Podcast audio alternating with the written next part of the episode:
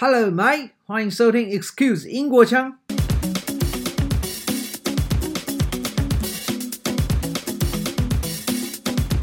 Excuse 英国腔要为大家准备每周的新闻导读。这是 Excuse 英国腔第一次每周会为大家准备上一周英国各大媒体所统整出来的重要新闻，哪些是世界上需要知道，以及身在台湾的我们值得留意的消息。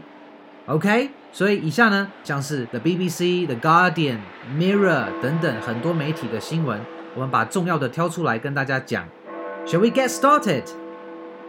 The BBC COVID vaccination centres are to open in England from Monday as the government bids to meet its target of offering 15 million people in the UK a dose by the 15th of February. 内文大致提到。 the government has promised all the over 70s, the extremely clinical, vulnerable, and frontline health and care workers, about 15 million people, will be offered a jab by mid February. 政府答应在未来，直到二月中之前，超过七十岁的或者临床上特别脆弱的，甚至是前线的医护工作人员，大约有一千五百万人会在二月中前得到他们第一剂的疫苗。 现在已经有七个疫苗施打中心了，分别在 Manchester、Surrey、Stevenage、Newcastle、Bristol、Birmingham and London。从一月十八号周一开始，另外新的十个疫苗施打中心将会在 Dorset、Somerset、Lancashire、Norfolk、Essex、Lincolnshire、Merseyside、York and London。也就是从周一开始，一月十八号之后，全英国会有十七个疫苗施打中心，可以加快施打疫苗到全国的速度。OK，来自 Mirror 劲爆的新闻：All over 18s could get COVID vaccine by end of June as rollout confidence grows。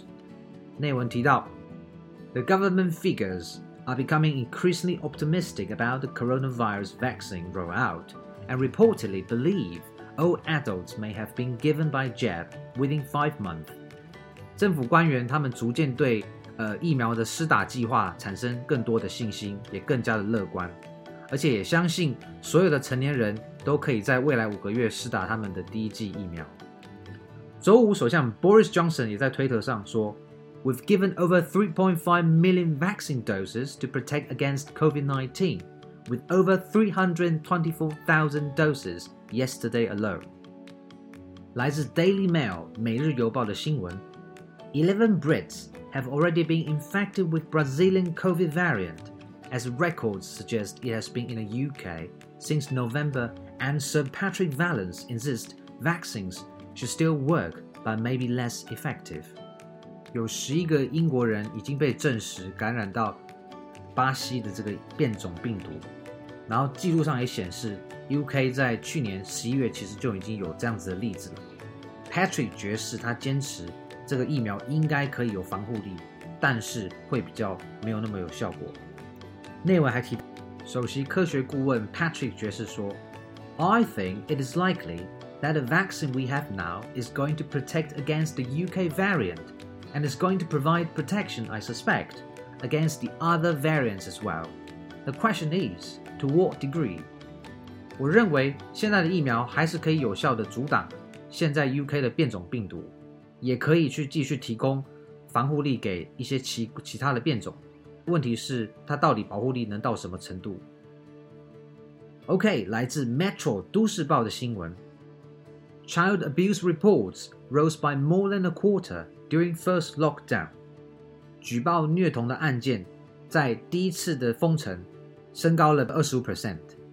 内文提到，the number of reported incidents involving children who died or were seriously harmed following suspected abuse or neglect rose by a quarter after England entered its first lockdown. Figures show. 据统计，因虐待或疏于照顾致死，甚至是重伤的孩童举报事件，在英格兰第一次封城升高了二十五 percent。 来自《London Evening Standard》伦敦旗帜晚报的新闻。Dr. Martens reveals plans to float on the London Stock Exchange, with hopes to expand the famous footwear firm.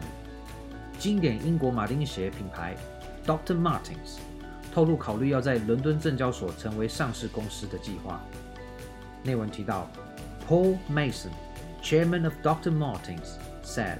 We have made significant investment in the business over the last few years to strengthen the team, our operations, and position ourselves for the next exciting stage of development as a publicly listed company.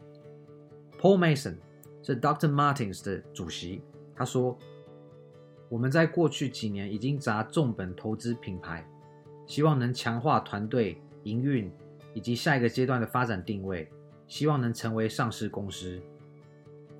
来自 The Guardian 卫报的新闻：Man play with gender norms in lockdown with return of man bun。